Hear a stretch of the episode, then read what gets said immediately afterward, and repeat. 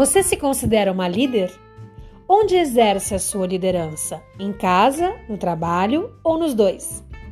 Qual é o seu estilo de liderança? Qual é o melhor estilo? Eu sou a Natasha Valente e esse é o Cá Entre Nós, o seu podcast de negócio, carreira e empreendedorismo feminino. A liderança tem sido pesquisada ao longo da história por muitas ciências, sempre em busca de entender como aquelas pessoas se tornaram líderes, porque fizeram o que fizeram, porque se destacaram, quais eram os seus ideais. O conceito mais singelo traz a ascendência como elemento fundamental.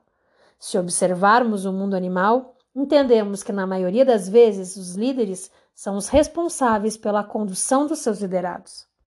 A liderança é muito estudada também no ambiente corporativo, porque, embora muitos sejam líderes natos, a liderança pode ser desenvolvida e, para quem já é, aprimorada. Além de condução e ascendência, liderança pressupõe tomada de decisão, e para isso o líder tem como base as experiências anteriores, a análise lógica das variáveis e dos fatos e as emoções.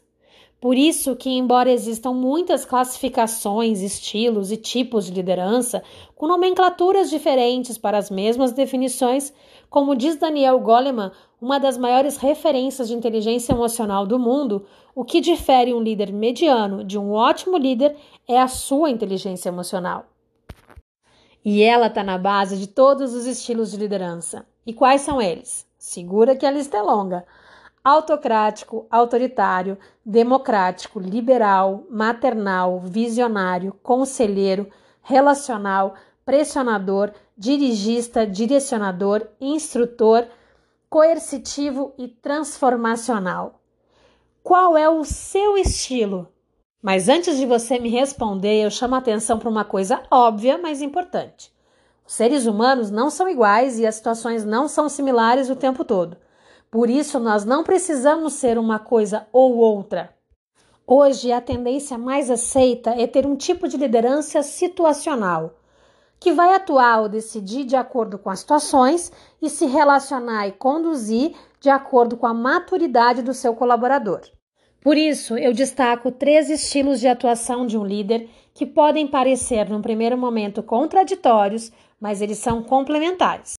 A primeira é a liderança liberal. O líder nesse estilo, ele deixa a equipe mais solta. Não escuta muito seus colaboradores, mas conecta bem as pessoas. A equipe se organiza de uma forma bem mais independente e normalmente tem um saldo positivo. A segunda é a liderança coercitiva, é a do faço o que eu digo. Esse líder tem um caráter mais pragmático. Ele responde sim ou não sem muita explicação. Oferece menos decisões à sua equipe, gosta mesmo de decidir sozinho. Não é um estilo mais apropriado para todas as situações, mas nas crises é muito bem-vindo, porque nesse momento ele precisa chamar a responsabilidade para si, decidir e ser seguido pelos seus colaboradores. Mas ó, esse estilo não se confunde com autocrático ou autoritário. O terceiro é a liderança transformacional. Confesso que é o queridinho do momento e o que eu acredito que deve ser exercido na maior parte do tempo. Por quê? Porque o líder desse estilo, ele inspira pelo exemplo. Ele considera que o erro é parte do processo. Ele reprime e ele aponta, mas para gerar aprendizado. Ele escuta e considera a opinião dos seus colaboradores. Ele dá bons feedbacks e colabora com seus liderados para encontrar as mudanças necessárias, porque ele preza o engajamento.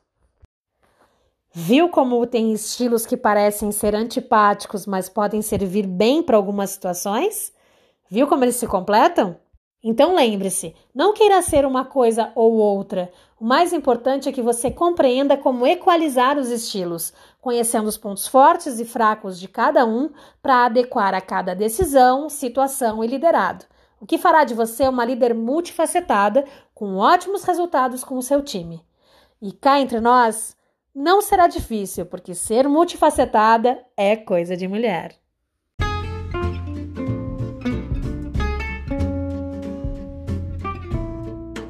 E toda segunda-feira tem episódio novo do Cá Entre Nós no Spotify, Deezer e Instagram. Inclusive lá tem conteúdo diário, não deixa de seguir. Se você acha que o conteúdo de hoje fez sentido ou pode ajudar alguém, salva e compartilha. Até mais!